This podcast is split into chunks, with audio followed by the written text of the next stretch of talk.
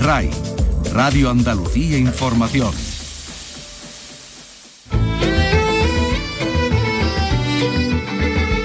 En RAI, Andalucía es cultura. Con Antonio Catón. Hola, buenas tardes. Ya conocen ustedes esa definición. Un cartel es un grito en la pared. Bueno, pues uno o, o, dos gritos, en este caso, es lo que supone el cartel de la temporada taurina de la Real Maestranza de Sevilla, obra del artista vietnamita Dan Bu. Vicky Román, buenas tardes. Hola, ¿qué tal? Buenas tardes. Se trata en realidad de dos carteles, uno en color rosa capote y otro en color rojo muleta. En el primero se pueden leer en grandes letras góticas las palabras de Le Llanto por Ignacio Sánchez Mejías a las 5 de la tarde, a las 5 en punto de la tarde. En el de color rojo se lee Toros en Sevilla 2022 como nos tiene acostumbrados el cartel, y esto forma parte de una especie de liturgia ya establecida, eh, la polémica mmm, hace que esté ya, ya servida. Otros cuadros fueron en su momento polémicos y hoy forman parte de nuestros tesoros, los que contiene el Museo del Prado. Hoy vamos a hablar con Agustín Sánchez Vidal, autor de La vida secreta de los cuadros, que intenta responder a esa pregunta, ¿qué hay eh, en uno de estos cuadros que prueban, pueblan las salas del museo? Hay muchas cosas, hay pigmentos, hay personajes, hay mitología, elementos arquitectónicos, cosas que están unidas por hilos argumentales que son irresistibles. No se lo pierdan. Mientras esperamos noticias del Pleno del Ayuntamiento de Málaga en el que se debate el futuro del Museo Ruso. Hoy se ha presentado el musical Ghost, que continúa su gira en Sevilla con Bustamante como protagonista y reclamo.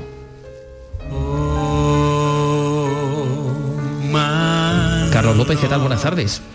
Buenas tardes, pues desde esta tarde y hasta el próximo domingo el Palacio de Congresos de Sevilla, CIBES, acogerá seis únicas funciones de este montaje basado en la película homónima de 1990, cinta protagonizada entonces por Patrick Swayze y Demi Moore y Whoopi Goldberg, por supuesto. Hoy nos hemos manchado la mano de barro, oh. bueno, no tanto, no tanto, para hablar con los protagonistas, entre ellos Bustamante, claro. Claro. Le ha puesto todo perdido de, de bueno, barro. Bueno, bueno a, a, ver qué nos cuenta ahora. Hoy se ha presentado la restauración de la imagen malagueña de la Virgen de Amargura, conocida como Zamarrilla, tras pasar por el Instituto Andaluz de Patrimonio Histórico y van a venir a presentarnos el solemne triduo heterodoxo de la Semana Santa de Sevilla que va a abordar estos próximos viernes las circunstancias derivadas de la pandemia y cómo van a afectar a esta celebración. Y hoy, un 10 de marzo, hace 469 años se firmaba el contrato para levantar la imponente Catedral de Jaén, una de las más importantes de España. Con tal motivo se exponen aquellos contratos en los que aparece la firma de Andrés de Vandelvira. Comenzamos con la realización de Ángel Rodríguez, produce Ryan Gosto. Andalucía es cultura, con Antonio Catón.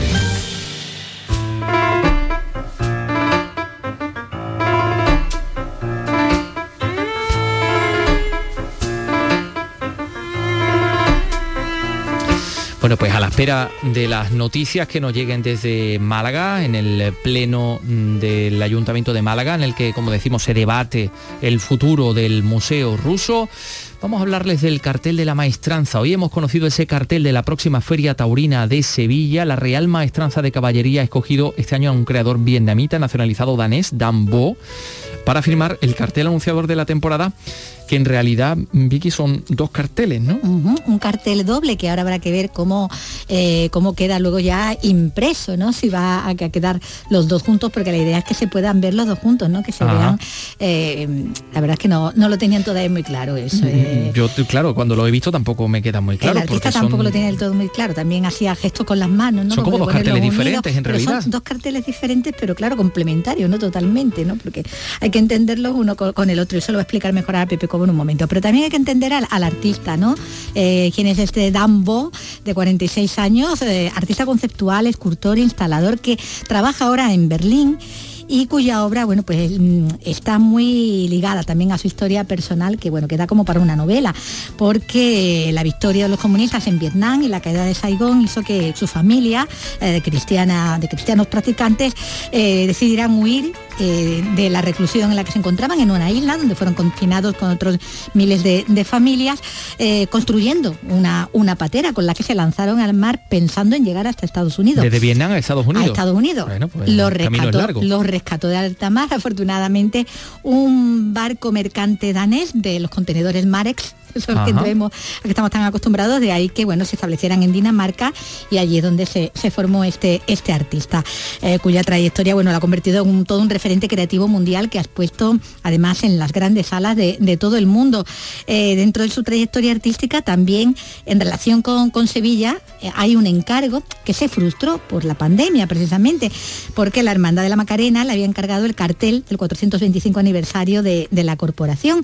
pero bueno, llegó a visitar Sevilla en enero del 2020 pero solo claro, no llevaba ni unos días cuando se decretó eh, el confinamiento, con lo cual ese, ese encargo pues se quedó ahí postergado. Y ahora bueno, pues lo tenemos en relación otra vez con, la ciudad a través de este encargo de, este cartel, eh, que bueno, que nos va a explicar mejor, como decía Pepe Cubo, ¿no? que es el asesor eh, artístico, exactamente, y que asesora en esta materia, ¿no? La hora de, elegir los carteles que en estos años, bueno, pues eh, eh, están firmados por una nómina de los más reconocidos artistas internacionales contemporáneos. Y bueno, como decimos, pues Pepe Cobo nos lo va a explicar mejor. Este doble cartel. Es un cartel doble, es un cartel que, que utiliza una tipografía gótica eh, porque realmente él viene de una familia religiosa vietnamita y, la caligrafía forma muy importante dentro de su trabajo. Eh, y, también el cartel hace alusión, lógicamente, a cómo la cultura está inmersa, la tauromaquia está inmersa en el protagonismo tanto de, la literatura como de todos los elementos eh, de creación, y han inspirado claramente a, todo lo que es el, arte desde su creación. ¿no? la otra parte del cartel hace alusión a, unos poemas, poemas de Ignacio Sánchez Mejía, que es el llanto de, Ignacio Sánchez Mejía, ¿no? Llanto por Ignacio Sánchez Mejía, y es un fragmento de cogida y muerte donde habla, donde el cartel dice que a las 5 de la tarde, a las 5 en punto de la tarde, utilizando los dos colores eh, que, son importantes dentro de, de, la tauromaquia y del toreo, que es el rojo de la muleta y el rosa del capote. Bueno, pues hablando de, creadores internacionales, ¿no? Que, firman muchos de los carteles, eh, y en relación a las dos últimas ediciones, eh, está la del creador alemán Albert Hoelen, que firmó el de una temporada, la del 2020, que bueno, que se quedó eh, en nada, ¿no? Por, por causa de, la pandemia. en el anuncio y poco más, y no, y no, hubo toro. Y mientras que el que le siguió, el del artista neoyorquino Julian Schnabel, ese sí que se llegó a realizar y se pudo anunciar finalmente para los festejos, aunque se trasladaron de fecha, no en la fecha habitual, sino que se trasladaron al otoño. Pero bueno, estaba el cartel que de hecho lo flanqueaba ¿no? en la presentación hoy de, este otro, donde hemos podido escuchar también al artista muy poquito, porque él no apenas si, ha hablado, por supuesto castellano, ¿no? Y bueno, y daba las gracias, ¿no? Algo decía en inglés. Ah, pues mira, vamos a escucharlo. Muy de lejos. an invitation like this to participate in a beautiful tradition that has lasted for so many centuries. Estaba encantado de participar de esta invitación por una tradición tan centenaria, ¿no? En fin. Bueno, ahí está el cartel, a la sala de los carteles irá, donde hay, bueno, pues firmas como de Miquel Barceló, Carmen Lafón, Botero, Luis Gordillo, bueno, pues una, una nómina bastante larga también. Bueno, pues yo creo que es un buen momento para hablar de otras obras de arte.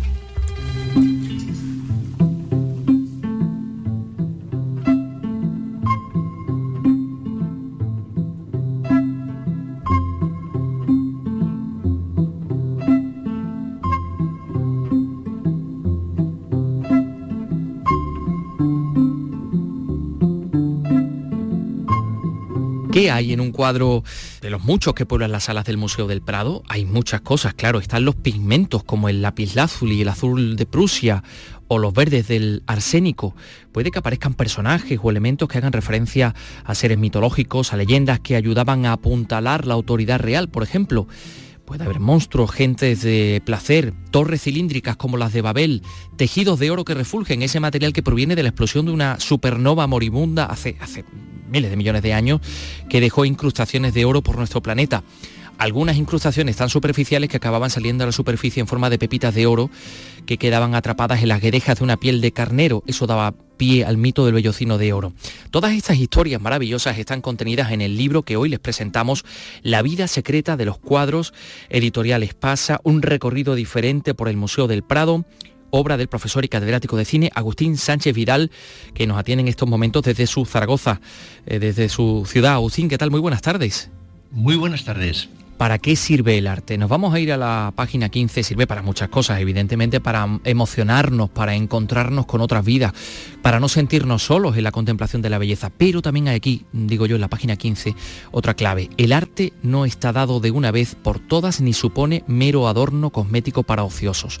Ninguna otra instancia proporciona indicios tan complejos y ajustados sobre la sociedad que lo promueve, ni la economía, ni el poder militar, ni el político. En el arte encontramos explicaciones para muchísimas cosas, Agustín. El arte, es, aparte de que es una necesidad humana, es decir, eh, no habría sido eh, de otra manera si, si los, eh, nuestros antepasados que estaban, por ejemplo, en las cuevas de Altamira, no hubieran sentido esa necesidad, no habrían hecho cuando estaban luchando por la supervivencia, habrían hecho esos bisontes maravillosos que han llegado hasta nosotros y nos indica que desde entonces, estamos hablando de hace 15.000 años, 20.000 años, incluso más atrás, hasta ahora, no hay época ni cultura que no tenga arte. Y eso efectivamente demuestra que eh, podemos pensar que otras instancias eh, pueden ser eh, más condicionantes, a lo mejor en el corto plazo, pero a la larga, todos, cuando entramos en el Museo del Prado, eh, nos puede costar reconocer eh, las figuras y los que, encargaron los cuadros. Nos puede costar reconocer a tal obispo, a tal papa, a tal rey, a tal noble, pero nos basta con un vistazo para reconocer eh, las obras de Goya, las del Bosco, las de Velázquez, lo cual indica que lo que al final perdura realmente es el arte, que el arte está dado eh, a, miles de mm. años de educación y por eso no podemos, eso significa que no podemos prescindir de él. Mm. Y prueba de ello es, por ejemplo, esto que usted nos cuenta, que existe un hilo conductor entre la bandera de Europa, la Inmaculada Concepción, y el color azulado de los ladrillos de las cámaras de gas de Auschwitz-Birkenau, ¿no? Eh, a causa de la utilización de ciclón B. No vamos a desvelar exactamente qué, bueno, y, de muchísimas otras cosas más, ¿no? Pero esto, y por ejemplo, eh, la relación entre el naranja, ese color, uno de los colores que indican peligro de la realeza holandesa, del zumo de naranja, mm, e, e, estas relaciones tan extraordinarias que usted establece aquí, nos suscitan una pregunta. ¿Quién beneficia que hayamos perdido la capacidad de leer todas estas cosas, que hayamos perdido ese hilo conductor? muchas veces nos hacen quedarnos en la periferia de los, de los cuadros y nos impiden penetrar en, lo que podríamos llamar las distintas capas. Los, los, cuadros, todo el mundo sabe, yo creo, que están hechos con distintas capas de pintura, lo que se llaman veladuras. Lo que importa es que cuando uno percibe todas esas capas juntas, el cuadro produce un determinado efecto. Pero si uno además es capaz de ir traspasando las distintas capas, se da cuenta, primero, como decía Goya, que el tiempo también pinta, el tiempo también es un pintor importante, pero además eh, va viendo eh, mayores, mayor profundidad, mayores implicaciones. Y eso al final, si se lee adecuadamente en los cuadros del Museo del Prado, nos permite eh, contar un país, nos permite leer también la historia de un país que en definitiva eh, nos permite saber cómo hemos llegado eh, nosotros a ser lo que somos. Eh, esa contraposición a la que usted aludía, que es la, de el color naranja, que es un color protestante, porque en holandés y en otros idiomas naranja se dice orange, y que en definitiva era un homenaje muy a menudo al príncipe Guillermo de Orange, que era el, que encabezaba la rebelión en, Flandes, con el azul, que era el color de la Virgen, era el color de la Inmaculada Concepción, y España fue la gran promotora del dogma de la Inmaculada Concepción. Y el foco más activo, dicho sea de paso, fue Sevilla, que era donde se pintaron más Inmaculadas Concepciones, y el Prado, es el museo del mundo que tiene más número de Inmaculadas Concepciones, por, citar otro pintor sevillano famosísimo, Murillo. Eh, de Murillo solamente en el Prado hay tres, pero hay otras 27 Inmaculadas Concepciones, entre ellas la maravillosa que se reproduce en el libro de Zurbarán.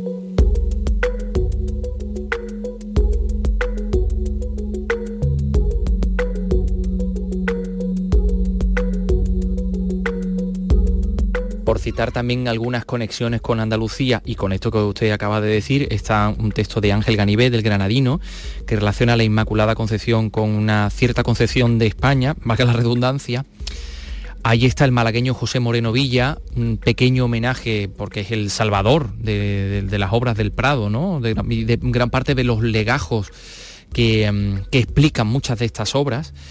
Eh, durante la época de la, de la República.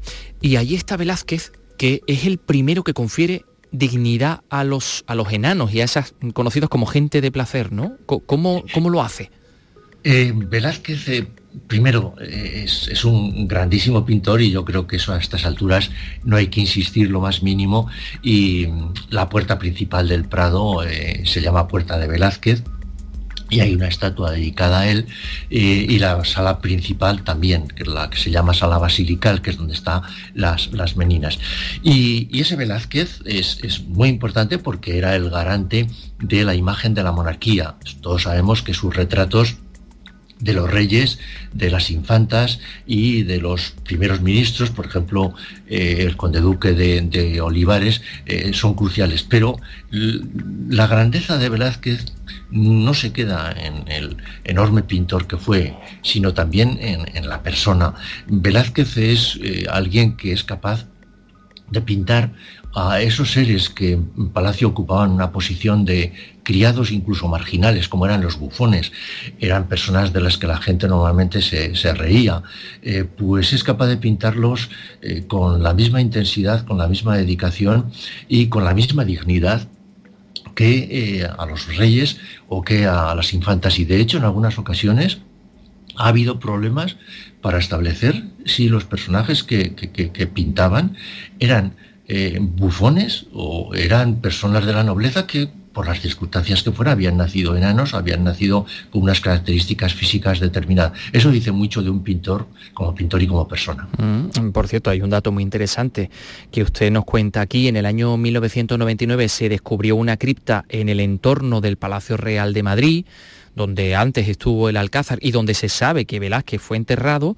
donde una cripta donde fueron localizados restos de alguna persona con acondroplasia y usted sostiene que Velázquez fue muy probablemente enterrado junto a, esos enanos, junto a esas gentes de placer de, palacio. Efectivamente, hay constancia documental de que fue así. Lo que pasa es que el entorno de Palacio eh, fue bastante arrasado, eh, tuvo muchos problemas. Primero, el, alcázar de, eh, de, de, la plaza de lo que hoy es la Plaza de Oriente y donde fue sustituido por el actual Palacio de Oriente, e, ese alcázar, que es donde vivió Velázquez y donde pintó Velázquez, el que aparece en las Meninas, por ejemplo, ese alcázar se quemó. Entonces hubo un incendio y ahí ya se produjeron, digamos, desperfectos. Y después, durante la Guerra de la Independencia, los franceses terminaron de arrasar ese entorno porque eh, era problemático para ellos. Había muchas emboscadas de patriotas españoles que eh, mataban patrullas francesas, etc. Como consecuencia de todo esto, se fueron trasladando los restos y al final la tumba de Velázquez, que se sabe que estaba muy cerca del Palacio Real, no se ha podido encontrar. Ha habido una serie de catas que han permitido establecer entornos que pertenecen al mismo en el que fue enterrado Velázquez y de ellos se ha podido deducir que se trataba de personas enanas, personas de pequeño eh, tamaño, eh, que probablemente eh, sabemos porque allí fue enterrado Velázquez que también los pintó. Es decir, que también Velázquez los acompañó en este último viaje. Esto es fascinante. Bueno, aquí mm, en la ciudad de la cual le hablo, desde Sevilla, hace muy poquito hicieron obras en la Plaza de la Madalena, donde está uno de los retratados por Velázquez, Juan Martínez Montañés, pero todavía no sabemos tampoco dónde, dónde están sus restos. Bueno, vamos a ver, ¿cómo es posible que la austeridad de los Austrias, esa austeridad que, que los pintores reflejaron en sus cuadros, sea precisamente uno de los principales exponentes de su grandeza?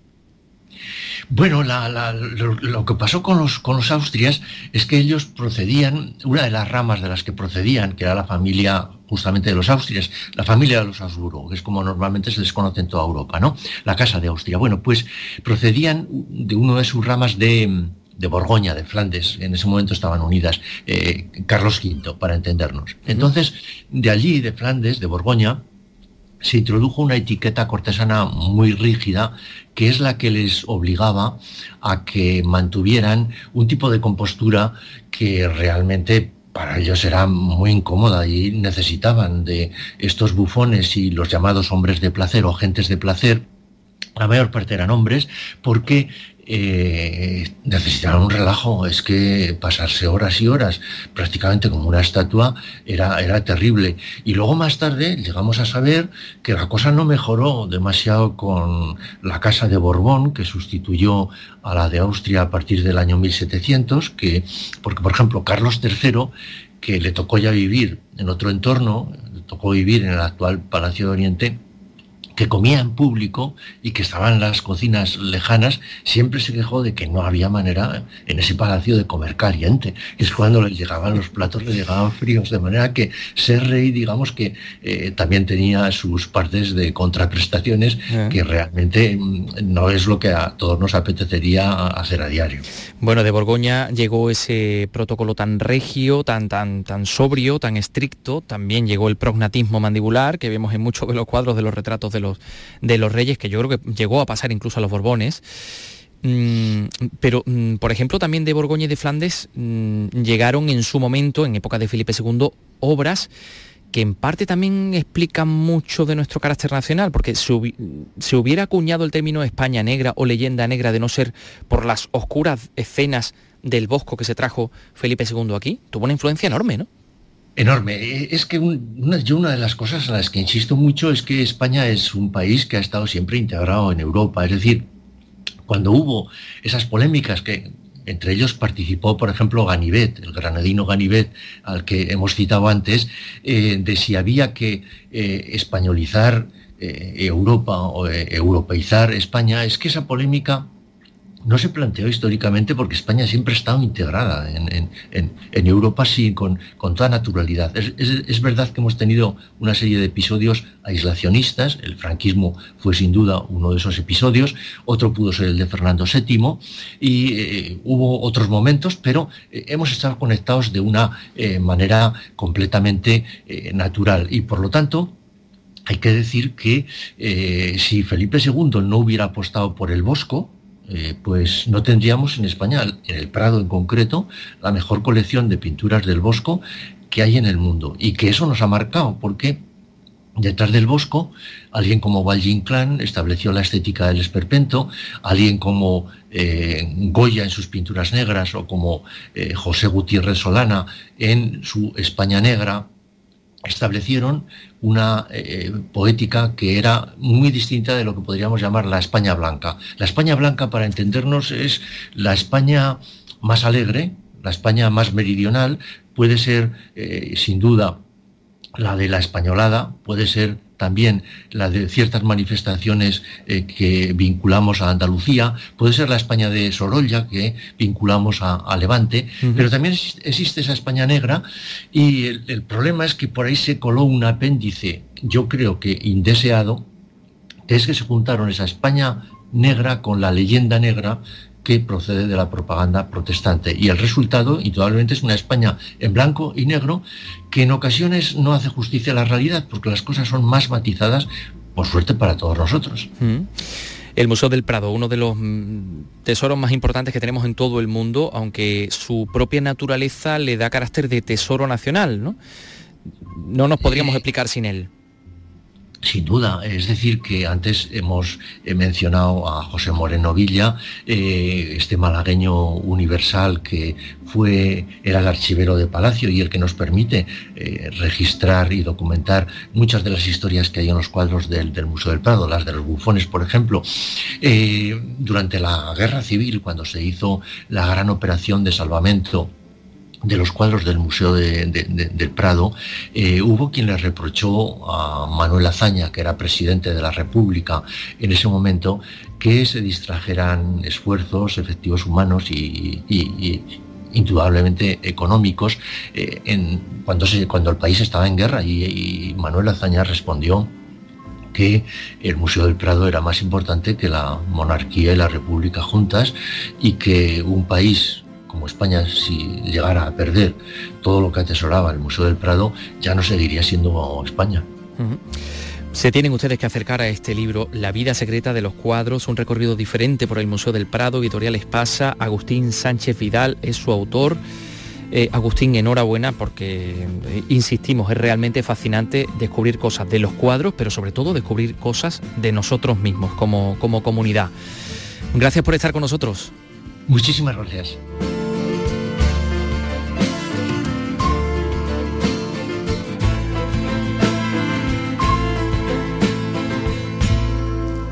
Por cierto, ha muerto un hombre fascinado por el Museo del Prado, John Elliot, John H. Elliot, historiador, hispanista, premio Príncipe de Asturias de Ciencias Sociales, fallecía a los 91 años y gracias a esa fascinación por el Museo del Prado pues pudo ayudar a normalizar la imagen de nuestro país en el contexto europeo. Él descubrió el Prado, se fascinó eh, por Velázquez, por el retrato del conde duque y bueno, pues entonces comprendió que su vida académica estaba o iba a estar centrada en la historia española del siglo XVII. Publicó en 1999 la España Imperial al final de su vida académica y fue el resumen de todo ese, ese trabajo. Son las 3 y 26 minutos, enseguida mm, vamos a saber qué ha pasado con el Pleno del Ayuntamiento de Málaga, en el que se ha abordado la continuidad del Museo Ruso. Andalucía es cultura con Antonio Catoni. Damián Bernal, Málaga, ¿qué tal? Buenas tardes. Muy buenas tardes. Gracias por, eh, hacer ese acopio de toda la información y contarnos qué ha pasado, qué, en qué términos ha transcurrido el Pleno del Ayuntamiento de Málaga. Bueno, ¿qué sigue pasando? Porque el Pleno se sigue celebrando en la casona del Parque, en el Ayuntamiento de la capital, un Pleno que se había convocado de manera extraordinaria, por una parte, para fijar esa postura en cuanto al Ayuntamiento de Málaga para canalizar, canalizar todo lo que es la ayuda humanitaria al pueblo ucraniano y también en clave cultural lo que, nos, lo que nos ocupa a esta hora de la tarde, la continuidad, abordar la continuidad de la colección del Museo Ruso en la ciudad. El Gobierno central, eh, recordemos, había recomendado la suspensión de los proyectos con Rusia en todos los aspectos, incluidos los culturales, una posición que inicialmente chocaba con la intención del alcalde de Málaga de mantener abierta la pinacoteca, eso sí, sin traer nuevas colecciones porque en estos momentos las sanciones impidan que se realicen las transferencias. En el caso de este museo no se paga un canon en sí, sino que se paga en función de las exposiciones temporales que se exponen en este museo que se encuentra en la antigua tabacalera. ¿Qué pasa? Que lo que plantea el alcalde de Málaga, Francisco de la Torre, es una especie de hibernación para este museo ruso hasta que sea posible que vuelva esa normalidad, pero en principio dejarlo hibernado y que el espacio sea utilizado evidentemente con esas actividades paralelas que, tiene en marcha. La cultura es un antídoto contra la barbarie y que eh, hay que saber separar cultura, arte, pueblo ruso de un gobernante que va a pasar a la historia como un sangriento gobernante, señor Putin. Eso es lo que puedo decir sobre esta materia, que por tanto nuestra voluntad es que vaya en esa dirección la asistencia del museo y esperar que la paz vuelva cuanto antes y se pueda normalizar de nuevo en el tiempo en que las sanciones dejen de estar. Mientras las sanciones estén, no podrá hacerse transferencia ninguna. Pues eso está claro, mientras siga la guerra, mientras sigan esas sanciones, no habrá actividad en cuanto a exposiciones que procedan de la propia Rusia en, Rusia en este, en este museo. Y socio del gobierno municipal del Partido Popular es Ciudadanos, Noelia Losada, su portavoz, también ha intervenido precisamente en la concejala de Cultura en el equipo de gobierno. Ha recordado que este museo tiene una plantilla de 80 trabajadores, que son trabajadores de aquí, que es un museo municipal y ella lo que ha expuesto en cuanto a su argumento que hay que buscar un término medio, que el cierre sería algo traumático en todos los aspectos y que ahora es momento de esperar y a ver cómo evolucionan también esos acontecimientos. Entre quienes quieren cerrar el Museo Ruso y quienes quieren evitar condenas y acciones expresas al régimen eh, de Putin, yo creo que está un virtuoso término medio. Y en este sentido, eh, simplemente expresar lo que ha sido mi posicionamiento desde el primer día, que no se cierre el museo, que seamos capaces de mantener abierto este epicentro cultural de la zona de Welling, en el que se realizan talleres, se realizan conferencias, se realizan presentaciones de libros, en el que podemos seguir manteniéndolo abierto se mantiene abierto, evidentemente, sin esas exposiciones, sin ese vínculo de manera provisional, pero sí con esa actividad cultural que está aportando para la ciudad. Por parte de la oposición ha intervenido en cuanto al grupo socialista Begoña Medina, que dice que evidentemente en estos momentos a su criterio no procede eh, mantener ningún tipo de vínculo con Rusia en ningún aspecto y lo que plantea para ese espacio es que se ha utilizado por artistas locales. Y ese museo ruso en este momento no cabe el que haya exposiciones de eh, rusas de un gobierno ruso, lo que cabe, porque no podemos legalmente, lo digo también así, para los que están hoy aquí, no es legal, porque no tenemos una vía legal para poder tener esas exposiciones. Por tanto, lo que tenemos que pensar es buscarle una utilidad a ese equipamiento municipal. Y tenemos una deuda pendiente con los grandes creadores eh, de Málaga. O sea que están todos de acuerdo, ¿no, Damián?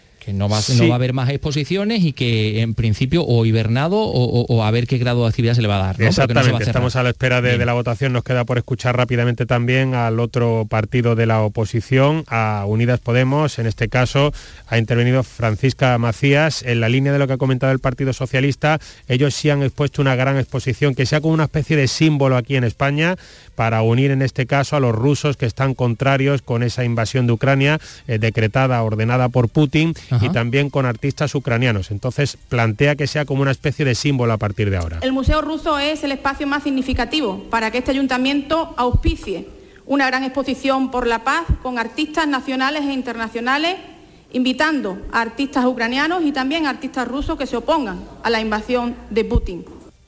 Así se ha expresado, eh, también ha explicado que qué quiere decir eso de hibernación, si eso tiene algún coste para el ayuntamiento, eso son otras cuestiones, pero en definitiva se está buscando esa postura de consenso, evidentemente, a ver cómo resulta esa votación. Estamos convencidos de que se pondrán todos de acuerdo de que el museo va a seguir abierto, otra cosa es para lo que se ha utilizado a partir de ahora. Bueno, pues ahí están esas ideas y eh, por supuesto lo contaremos aquí también. Gracias, Damián Bernal, un abrazo. A ti otro, hasta luego. Bueno, pues mira, nuestra compañera también de Málaga, Alicia Pérez, ha estado pendiente porque ahora vamos a hablar de patrimonio, de patrimonio además de las cofradías, de la restauración de la Virgen de Zamarrilla de Málaga, que ya está en su ermita tras ser restaurada en el Instituto Andaluz de Patrimonio Histórico y esta tarde ya vuelve al culto en la calle Martínez Maldonado, en su, en su ermita. Alicia, cuéntanos. Una restauración integral que ha contado con las últimas tecnologías de diagnóstico de la imagen. Cristóbal Jurado es el secretario general del Patrimonio Cultural. La imagen ha sido sometida a una serie de tratamientos técnicos y científicos y sobre todo los trabajos de restauración han venido a consistir tanto en la consolidación interna de la propia imagen como en una actuación sobre la policromía para eh, dejarla en perfecto estado de, de conservación. El policromado de rostro y manos ha sido el proceso más complejo y delicado de realizar. La cofradía inició los trámites hace cuatro años, pero no fue hasta octubre cuando se iniciaron los trabajos de restauración en Sevilla a manos de Patrimonio Cultural. La zamarrilla volvió a su ermita el pasado 7 de febrero.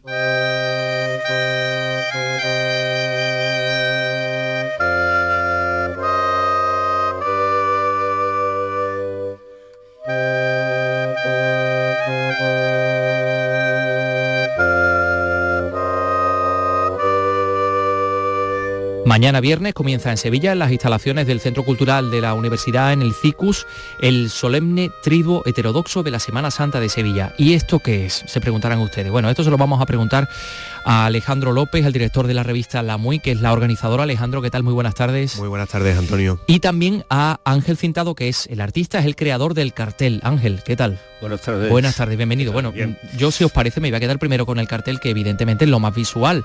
Es el anuncio de este solemne triduo en el que vemos un retablo cerámico muy conocido en Sevilla, el retablo del Cristo de la Buena Muerte, en la Plaza de la Encarnación y una clarísima inspiración de Magritte. Vemos esa imagen como rota, como eh, cristales, pero la silueta del Cristo permanece y en el fondo un cielo azul muy sevillano, unos vencejos que están ahí revoloteando. Eh, esto mm, evidentemente mm, ya habla de lo que de lo que nos vamos a encontrar en este triduo heterodoxo Ángel, ¿no? Pues sí, yo eh, me planteé un reto, ¿no? Y bueno, me inspiré también en en uno de los pintores favoritos que tengo, el, René Magritte, Eh, está inspirado en, su, obra La, llave de los campos.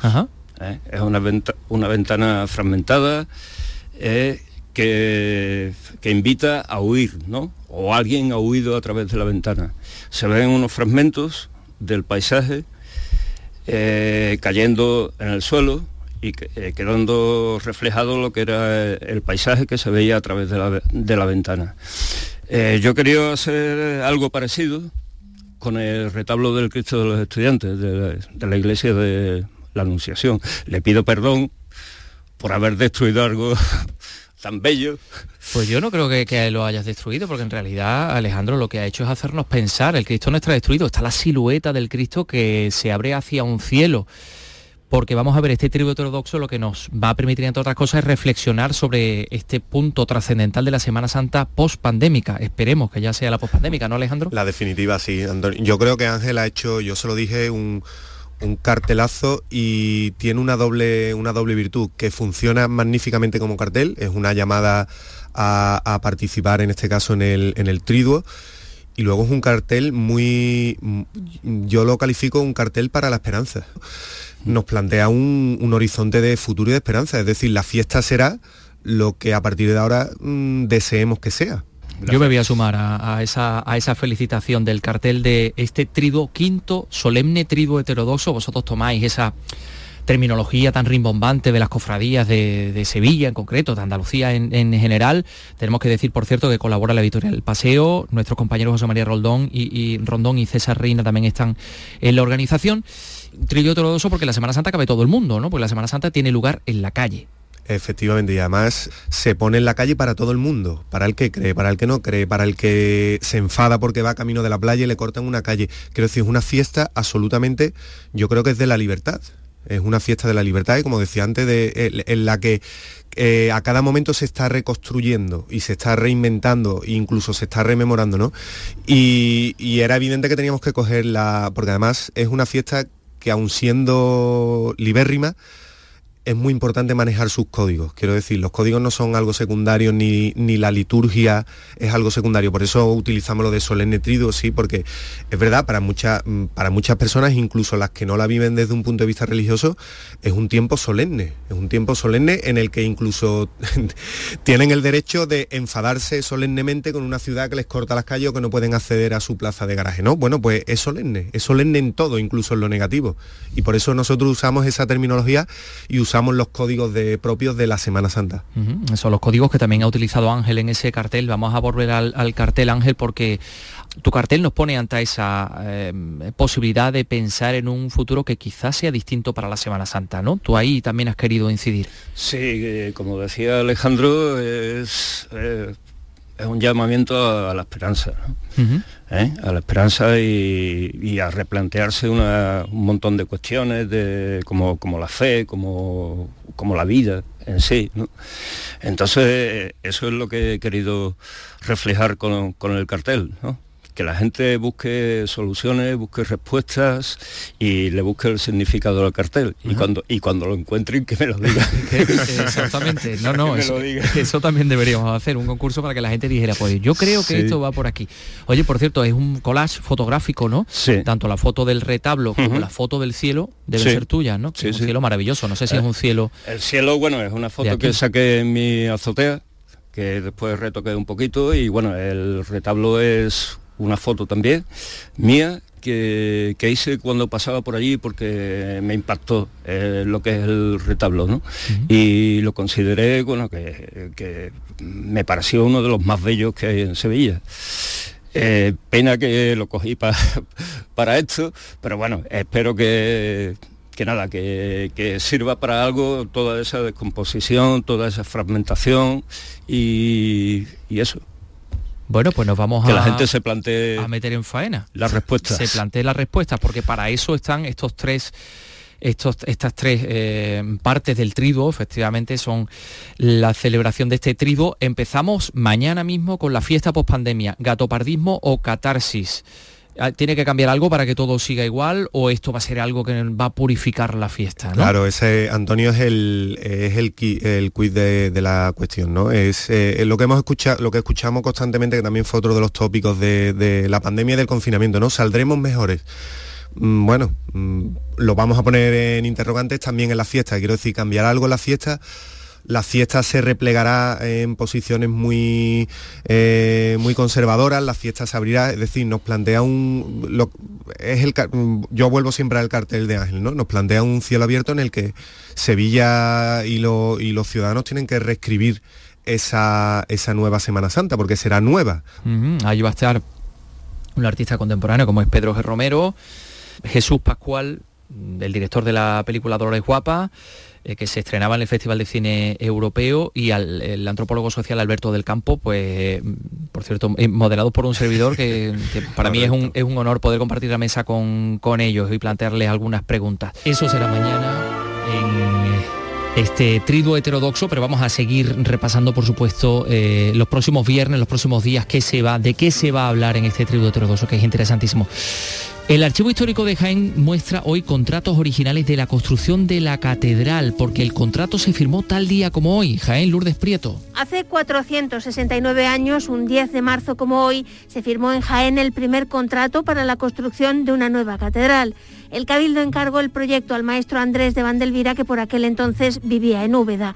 En el documento que se expone desde hoy en el Archivo Histórico Provincial, fechado en 1553, el arquitecto se compromete a diseñar el templo a cambio de 40.000 maravedíes anuales, 24 fanegas de trigo y otras tantas de cebada. Junto a este documento, la exposición incluye también otros manuscritos, como el rubricado por Vandelvira con Alonso Barba para tasar el precio de la capilla de los libros, o como el firmado 81 años más tarde, un 10 de marzo de 1634, para que el arquitecto Juan de Aranda continuara las obras. Documentos esenciales para conocer la gestación de este templo que aspira a ser patrimonio de la humanidad. Así lo explica Jesús Estrella, delegado de Cultura. Gracias a esos documentos eh, podemos eh, averiguar que existían construcciones que con el paso del tiempo no se han conservado, pero que sí están documentadas su ejecución gracias a los documentos que hoy exhibimos. Joyas históricas que permanecerán expuestas hasta el 13 de mayo.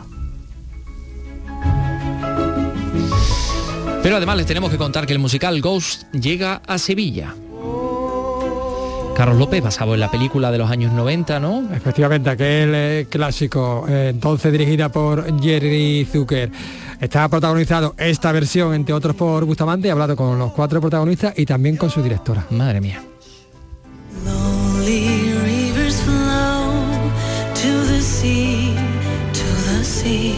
Tengo primero a, mi lado a Cristian Sánchez, eh, Car. Hola, ¿cómo estás? Y también a Ela Ruiz, la divertida medium, que en su momento interpretó Buppy Golden. Hola, ¿qué tal, Ela? Hola, ¿qué tal?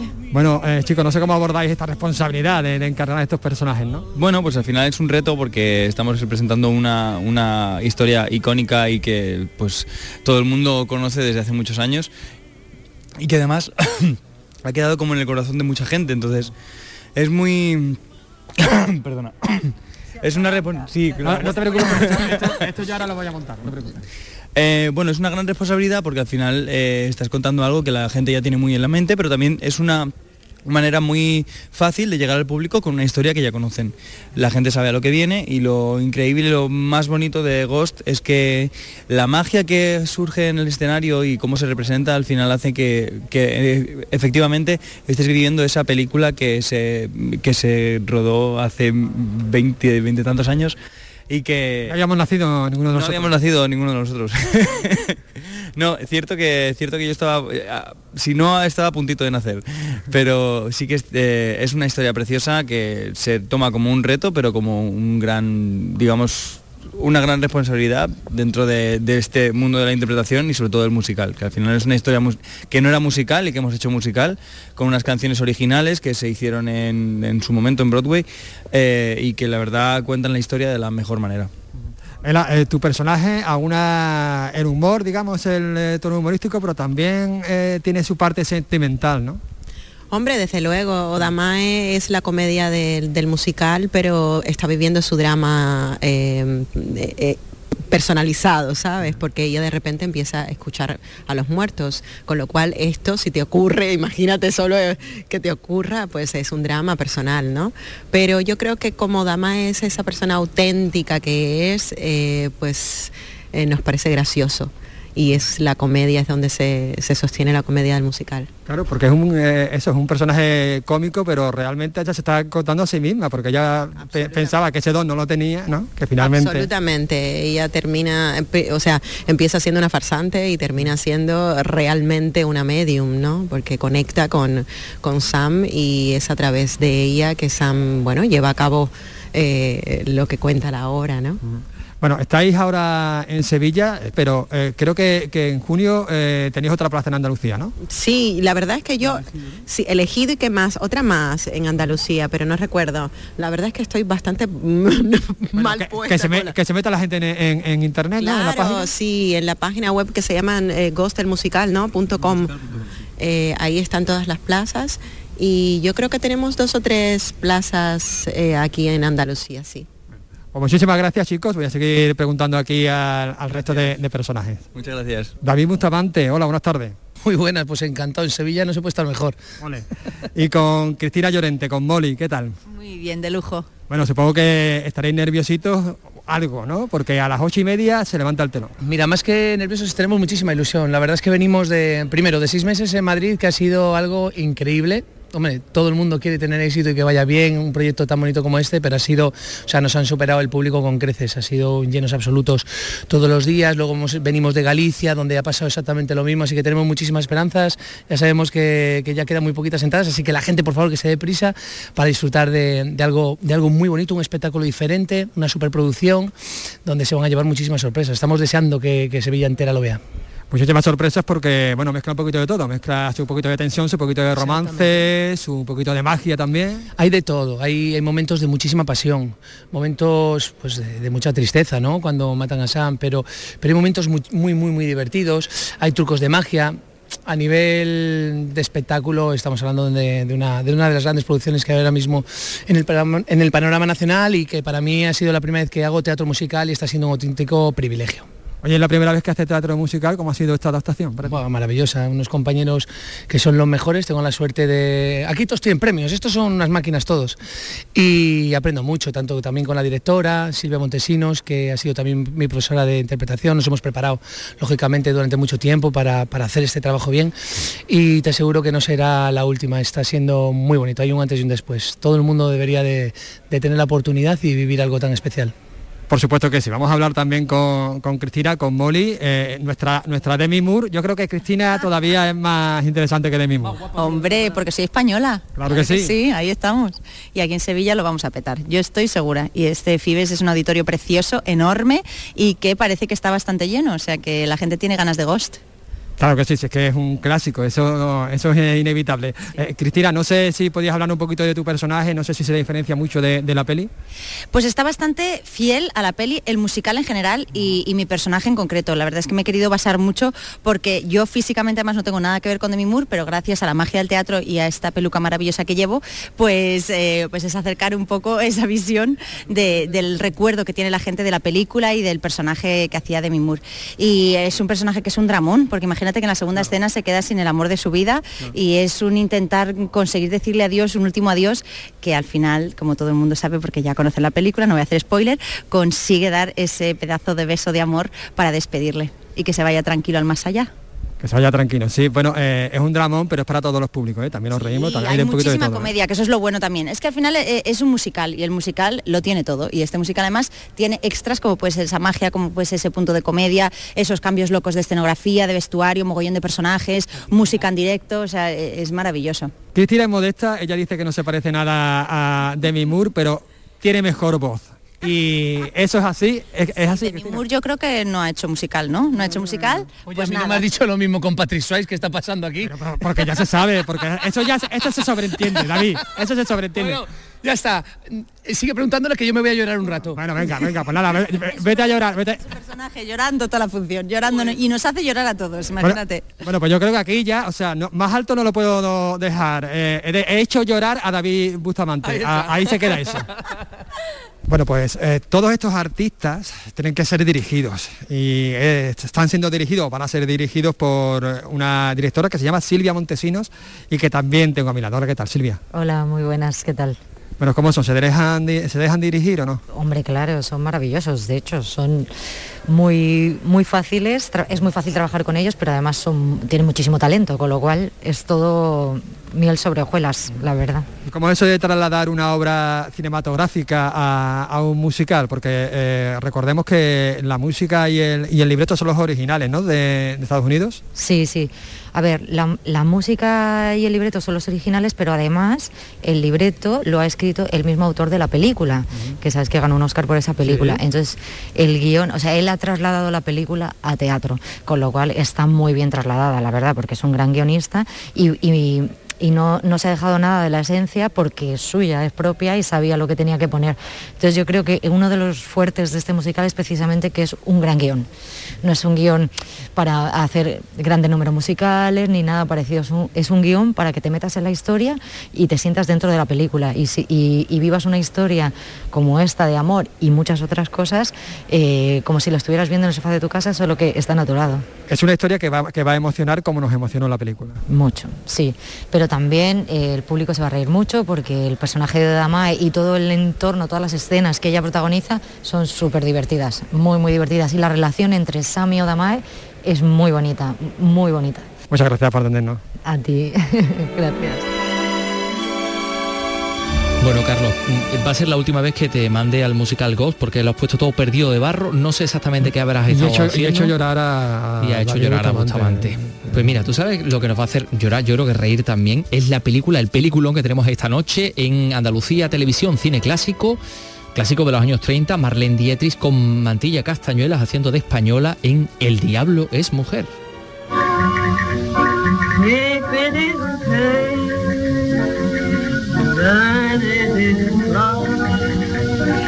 Bueno, aquí estamos, aquí estamos con Paco con Versalles y bueno, esto pasa siempre si escuchamos a, a Marlene Dietrich aquí a flamenca, que nos queda rarísimo, ¿no?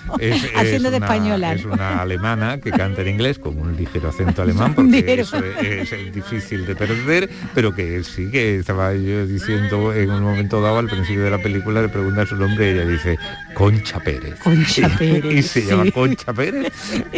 Esta teutona se llama Concha Pérez porque es una película que está ambientada en España, eh, basada en una novela de Pierre Louis. La mujer y el pelele, ¿no? La mujer y el pelele. Ya con, el nombre tiene. Además, no solamente hay había pelele, hay, varios peleles eh, en la película. Y, eh, hay, uno de ellos lo interpretó César Romero cuando estaba hecho un pipiolo. Y bueno, fue la última película que Marlene hizo con Joseph von Stenberg, su descubridor. La última del tándem, ¿no? Stenberg. Su descubridor, que además, teniendo en cuenta lo enamoradísimo que estaba Joseph von Stenberg de Marlene, siempre se ha pensado que, era como un ejercicio de sadomasoquismo lo que este hombre creaba en las películas, porque era eh, la típica mujer superior fatalísima, rodeada de hombres por todos lados, que además se burlaba y los destruía. Y, eh, es decir, bueno, bueno, como puedes mm, adjudicar a la mujer de la que tú estás, o sea, es como si tú tuvieras asumido que pues eso es lo, que, el espejo, eso iba a ser tu vida con, ella. Bueno, ese es el, mito de la fan fatal, ¿no? Eh, que, tiene mucha, en, concreto la historia muy parecida a la de Carmen, ¿no? De, de, en cuanto a la ambientación y demás. pero que también con la idea esa de, del hombre sometido también recuerda un poco el ángel azul, ¿no? Que también volviendo a este... Claro que fue la, primera, fue el exitazo, fue donde se reveló Marlene von Stenberg ya había hecho algunas películas, La Ley de Lampa, Los Muelles de Nueva York, en fin, era un director de prestigio. Y lo único que pasó fue que cuando llegó el cine sonoro, bueno, él se vino aquí a, Europa, volvió, él era vienés, y empezó, volvió otra vez a, empezar, por así decirlo, ahora en el cine sonoro con, eh, con El Ángel Azul. Como El Ángel Azul funcionó muy bien, pues firmaron un contrato con Paramount. Pero mientras ella sí, ella se convirtió en la única, así que, podía mm, considerarse rival de Greta Garbo en aquellos primeros años 30. Eh, él, no, Paramount decía que esto era un un loco que hacía unas películas llenas de fantasía y con unos decorados súper extravagantes, pero que esto... Y, él la verdad es que no pudo desarrollar su personalidad, que era muy curiosa y que seguramente hubiera dado pie a muchas películas. Las que hizo, la verdad es que son una delicia, ¿no? Sobre todo, por lo menos en el aspecto visual y también en otros temas, ¿no? Como este que hemos comentado, ¿no? De, este tratamiento de, los personajes, sobre todo los personajes femeninos. Lo que decíamos, lo de Carmen, ¿verdad? Que recuerda, que mucho puede recordarle perfectamente esta historia, la, de Carmen, también con esta protagonista española, bailaora, ¿no? bueno, de hecho, esta película aquí en España, en el año 35, mm, fue prohibida por la Sí, porque molestó mucho, pero bueno, era en la República. Sí, sí, era en la, República. No, no había empezado todavía la guerra, ni era la censura una imagen muy típica tópica y que era denigrante. No, incluso parece ser que Gil Robles escribió a Paramount diciendo que, destruyeran todas las mm, copias de la película. Entonces a partir de aquí hay dos versiones. ¿eh? Una era porque le, había molestado el tratamiento de las mujeres. Eh, que en España no había mujeres así de ese corte. Eh, yo me parece a mí que esa no es la más... Eh, en un momento dado como esta mujer es que realmente va burlándose de todo, el mundo, tiene una especie de mm, conversación así entre erótica y burlona y además que, se sabe que ya está engañándolo con, un, guardia, civil. Y entonces, y eso es lo que yo había leído al principio que, había sido por ahí. Lo que pasa es que después se ha impuesto la otra versión, que es que era por la versión que daba de la mujer, que a mí no lo sé. yo creo, yo creo que una conciencia feminista en los años 30 no, no, te cuadra, no había tanta como para...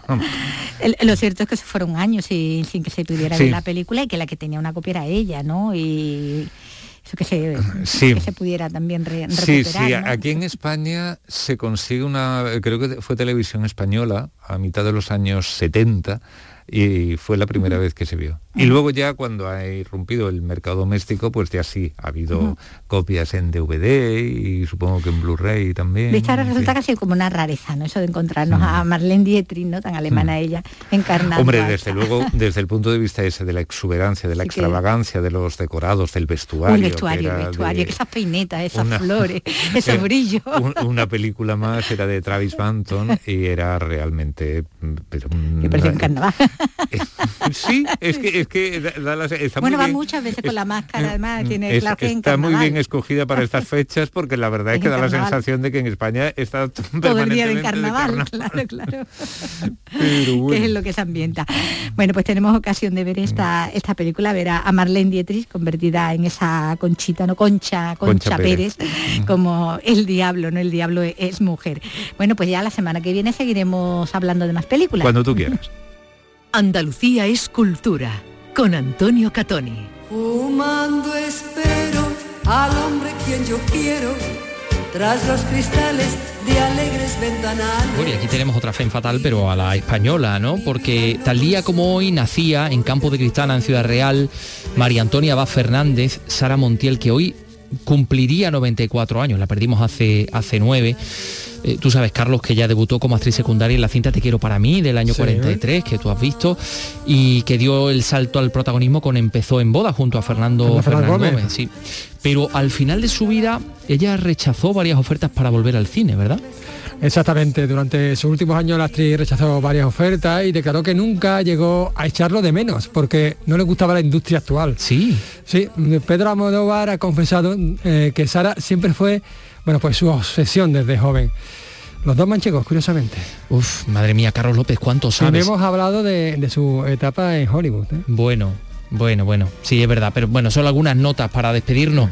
Eh, Carlos, te voy a decir como Sara Montiel, cómprame este ramito, anda. Bueno, venga.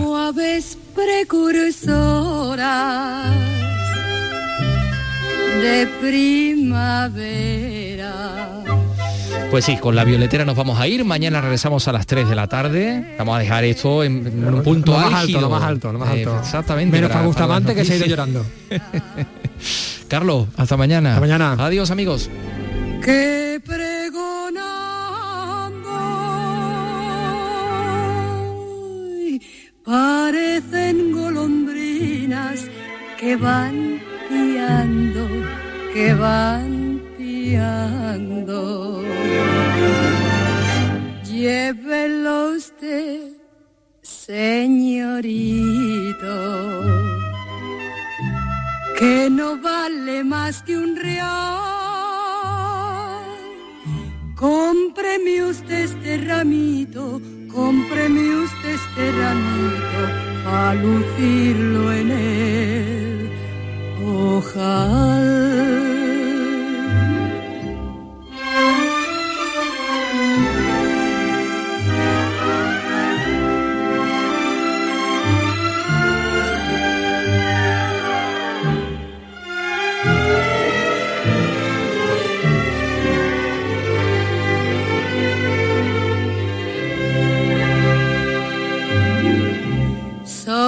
Ojalá. ojos alegres, su far